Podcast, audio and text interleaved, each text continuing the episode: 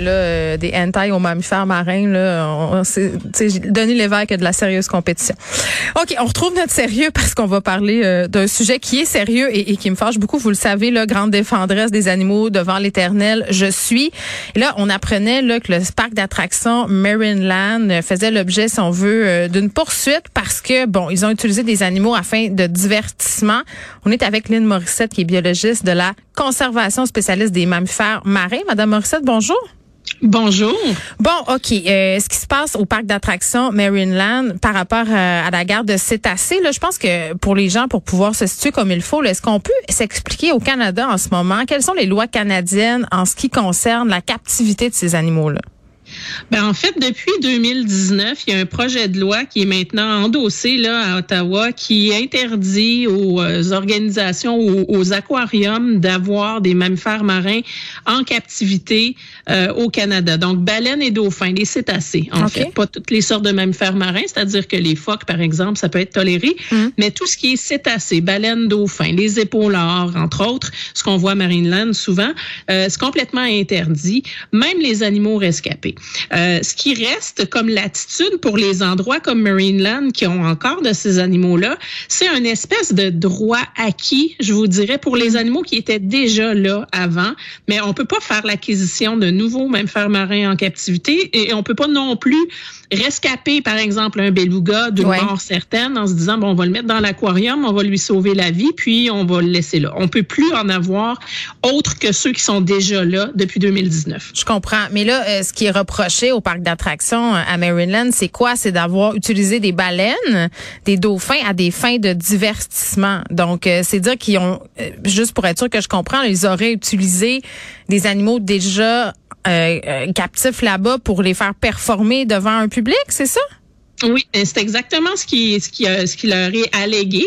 Puis euh, euh, donc c'est pas de la captivité seulement pour euh, leur sauver la vie ou encore les aider, c'est vraiment les utiliser pour dans des dans des buts d'en faire un, un profit ou de faire de l'argent avec. Madame Morissette, ce qui est interdit là, c'est que ces animaux-là soient utilisés pour le spectacle pour générer des profits. Bon.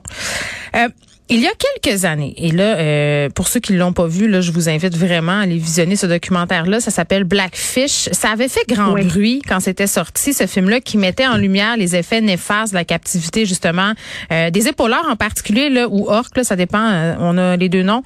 aussi les dauphins. Beaucoup de personnes, puis Madame Rossette, moi, la première, là, j'étais un peu tombée en bas de ma chaise en réalisant que j'avais encouragé, quand j'étais plus jeune et avec mes parents et même plus vieille, une industrie qui fait du tort aux, animaux. Est-ce que vous pouvez nous expliquer les effets de la captivité sur les cétacés, comme par exemple les épaulards? Ben, les épaulards, entre autres, c'est probablement l'exemple le plus critique de la captivité parce que c'est des animaux ultra intelligents, mais aussi, vous connaissez un peu la taille de, de l'animal, ça a des territoires naturels qui sont énorme. On parle de centaines de kilomètres.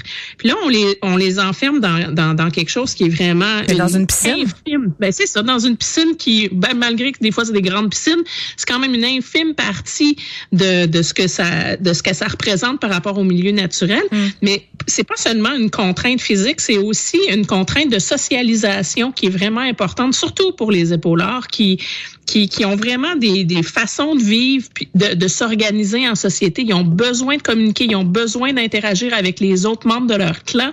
Et puis, ce qu'on voit comme conséquence, euh, c'est des, l'apparition de comportements chez ces animaux-là qui sont complètement euh, hors normes. Et puis au niveau de l'espérance de vie, euh, souvent, ben à cause du stress, des blessures, des infections, puis de tout, tout l'aspect un peu euh, euh sociétal du hum. comportement de, de ces animaux-là qui est complètement limité, ben on parle d'une espérance de vie d'à peu près 10 ans pour les animaux en captivité versus euh, versus quelque chose qui hum. peut aller jusqu'à 50 60 ans dans le dans le milieu naturel c'est quand même une différence considérable. Puis quand vous parlez de comportements là, qui sont pas normaux, entre guillemets, on avait vu par exemple des dauphins euh, agresser sexuellement des touristes. Là. Ça, on, a vu ça. Euh, des épaulards attaquer leurs entraîneurs aussi. Ils développent des problèmes de comportement, ces animaux-là, parce que toutes leurs fonctions biologiques, entre guillemets, sont, sont coupées. Là. Ben, c'est exactement ce qui arrive. Puis euh, c'est ça souvent le, le, le manque de, de, communication ou le manque de, de, de pouvoir voyager sur des grandes distances, ben ça, ça crée carrément des troubles de comportement qui peuvent être des fois très très graves en, en termes de conséquences mm. sur sur les autres espèces autour, y compris les humains. Quand on parle d'un humain qui se fait ramasser par un épaulard dans un aquarium, on, on, l'avait pas vu venir celle-là parce que je dis c'est des animaux qui étaient entraînés puis qui avaient l'air somme toute d'aller relativement. Mais oui, eh, Madame Morissette, tu sais pour vrai, moi quand je suis allée voir euh, Lolita au SeaWorld à Miami, moi je demandais toujours à mes parents euh, d'y aller, on y allait chaque année. Euh, puis je l'aimais donc cette baleine là, puis je me disais ah elle a tellement l'air bien, tu sais les, les, entraîneurs ont tellement l'air gentils avec elle, elle a l'air d'avoir du plaisir, ses entraînements ça ressemble à des jeux, puis d'ailleurs c'est comme ça que ça nous est vendu à nous les visiteurs là, euh, comme des jeux, mais mais mais la la réalité derrière tout ça, c'est pas exactement ça. Non, puis c'est sûr qu'il faut que ça soit vendu avec le beau côté. Je veux dire, il y a personne qui irait voir euh, un spectacle comme ça si c'était pour se désoler de, la piètre mm. qualité de vie des épaulards ou des dauphins dans les aquariums. Puis, puis, puis c'est vrai que on réalise pas toujours l'impact que ça peut avoir sur mm. les individus d'être limité comme ça dans dans sa vie, dans son environnement, puis dans ses communications. Ouais. Euh, mais là où il, où, où il, y a une, une, nuance qui est quand même importante d'apporter, c'est que ben, vous l'avez dit, vous avez vu, vous avez eu la chance de voir des baleines quand vous étiez petite. Ça, ça, créer ce lien-là pour voir la mer, c'est mm. important. Euh, mais euh, je l'avais près de chez moi à Tadoussac où on allait voir les baleines euh, en liberté, mais mais c'est pas la même affaire du tout. Là. Ben non, c'est pas la même chose. Puis là, évidemment, les, les marine land de ce monde, c'est plus des shows que d'autres choses. Mais c'est ce que nous on essaie de dire en conservation, c'est aller voir les animaux dans leur habitat naturel. Mais je, je comprends l'importance d'avoir cette connexion-là, de voir les baleines. Jacques-Yves Cousteau disait on protège ce qu'on aime, on aime ce qu'on connaît.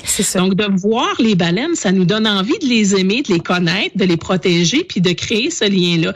Mais il faut bien le calculer parce que à, à quel point ou à quel prix il faut le créer. Même, même les croisières aux baleines, on s'est organisé, surtout au Québec. On est vraiment des bons exemples de ça. On s'est organisé parce qu'on s'est on a compris, ça fait longtemps que c'est important de pouvoir aller voir les baleines pour que les gens puissent les voir puis avoir envie de les protéger. Mais il faut pas non plus les déranger parce que sinon on se tire dans le pied puis on n'atteint pas notre objectif. Là. Donc ce calcul-là, il est vraiment important de faire. Mais je vous dirais qu'en général, tout ce qui est aquarium puis même faire marin en captivité, c'est vraiment pas la, meilleure façon de, de connaître les animaux. Puis il y a tellement de belles occasions, surtout chez nous, d'aller les voir dans leur milieu naturel. C'est tellement mieux. Ben c'est vrai. Puis bon, il y a plusieurs euh, organismes là, qui militent pour le droit des animaux, qui veulent la libération de l'épaulard Kisha, là, qui vit depuis 2011 à, Marineland, qui semble vivre seul aussi. Là, on le dit, là, ce sont pas des animaux faits pour vivre seuls dans la dans la nature. Ils vivent en groupe, mais je veux dire, ces groupes-là, je comprends l'impulsion, mais qu'est-ce qu'on ferait avec cette baleine-là? Elle peut plus retourner en liberté, là, parce que ces centres-là, c'est ce qu'ils disent, hein, qui font du rescue, euh, de la recherche. Là, on n'a plus le droit de faire de la reproduction, j'imagine. Non, ils n'ont plus le droit de faire de la reproduction. Euh, puis, le côté du, du rescue, justement, ou de, du sauvetage des mammifères marins qui seraient dans la nature, euh, décédés d'une cause quelconque, des fois c'est des petits qui sont séparés de leur mère. Euh, le problème, c'est que la ligne est mince entre c'est une cause accidentelle qui, qui, qui, qui, mène le mammifère marin ou la baleine dans ou un... on le prend puis on le met là, tu sais on prend, on l'arrache à sa mère, comme, comme on fait souvent avec les mm. dauphins, puis on l'amène faire un show dans un aquarium. La ligne est mince, puis à ce compte-là, on préfère, euh, en conservation, on préfère laisser la nature suivre son cours. Dans les populations, il y a des, il y a des naissances, il y a des mortalités, il y a des accidents, euh, ça arrive, mais c'est toujours mieux que d'essayer de jouer à Dieu, puis d'essayer de jouer le rôle de mm. la nature en se disant, oh, on va les sauver, ceux-là, parce qu'au mm. final, on les sauve pas. On leur donne quelques années de plus dans un dans un aquarium, puis on fait de l'argent sur leur dos. Les films aussi, peut-être, ont pas aidé. moi, je me rappelle avoir vu La grenouille et la baleine avec Fanny Lausier. Tu sais, je voulais tellement les jaser avec les baleines. Ça, c'était pas négatif comme film, mais un film comme Mon ami Willy, par exemple. Euh, ce type de production-là, ça, ça a dû nuire aussi à la vision qu'on a des épaulards. Ben, en fait, ça, ça, ça fait les deux.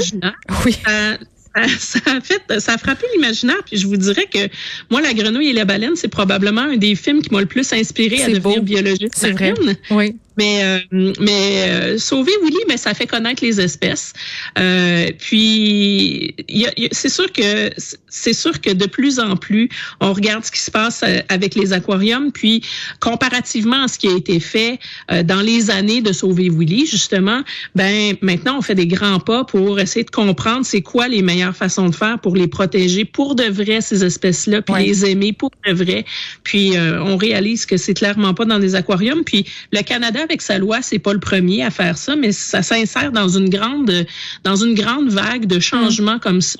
Dans les, dans tous les aquariums du monde, en Europe aussi, on, on, tend vers des nouvelles réglementations du genre. Puis euh, ultimement, c'est pour euh, c'est pour essayer d'empêcher euh, qu'on tire profit de la nature à ce point-là, sous une fausse prétention d'aider les animaux. En terminant, Lynn Morissette, s'il y a des gens qui nous écoutent, qui veulent ou qui rêvent de nager avec les dauphins, parce que je le comprends, ce rêve-là, ça a l'air tellement merveilleux de nager avec les dauphins. Puis souvent, on va, euh, bon, peut-être moins ces temps-ci, mais quand on va dans le sud, ça nous est proposé pour un prix relativement abordable. Les animaux ont quand même l'air bien. Euh, vous leur dites quoi à ces gens-là? Ben, en fait, euh, ça aussi, nager avec les dauphins, c'est quelque chose qui est extrêmement euh, problématique. Ces dauphins-là sont souvent arrachés de leur mère, mis dans des bassins. Euh, on nage avec eux autres dans un, un bassin qui est en il y a des clôtures, là. ils peuvent pas aller où ils veulent, puis ils reviennent pas nous voir parce que ça leur tente. Donc, ils sont vraiment pris là, et puis ça limite de beaucoup leur espérance de vie aussi. Puis je vous dirais que la meilleure façon là, de, de, de vivre cette expérience-là, c'est juste d'aller en mer, mais chacun dans son élément, d'aller en mer avec des opérateurs d'observation de baleines, de, de, de cétacés. Qui font bien les choses. Ben oui. Qui font bien les choses, puis qui ont tout intérêt à faire bien les choses parce qu'ils s'assurent comme ça que d'année après année, ils vont pouvoir continuer continuer mm. leur opération puis leur industrie. Parce que si on les dérange trop, tout en les laissant dans leur milieu naturel, mais les baleines vont juste changer de place. C'est vrai, vous avez raison. Ben, on s'assure qu'on les dérange pas puis qu'on fait les choses le mieux possible. Madame Morissette, merci. Lynn Morissette, qui est biologiste de la conservation, spécialiste des mammifères marins. On se parlait de l'effet de la captivité sur les mammifères marins, là, comme euh, ce qu'on a pu voir, par exemple, euh, au parc d'attractions Marineland. Et si vous vous intéressez au sujet des baleines, des cétacés, on a reçu récemment l'émission euh, l'auteur India Desjardins qui a fait un livre fantastique. Vraiment, je l'ai regardé avec mon fils. Ça s'appelle Les baleines et nous. C'est un magnifique livre illustré où on nous présente, bien entendu, les espèces de, de baleines, les cétacés c'est la famille. Euh, c'est illustré par Nathalie Dion, mais, mais c'est vraiment le fun. Puis là, Noël approche, là, c'est genre de livre qui serait vraiment euh, le fun à mettre sur le sapin si vous avez des enfants qui s'intéressent aux baleines.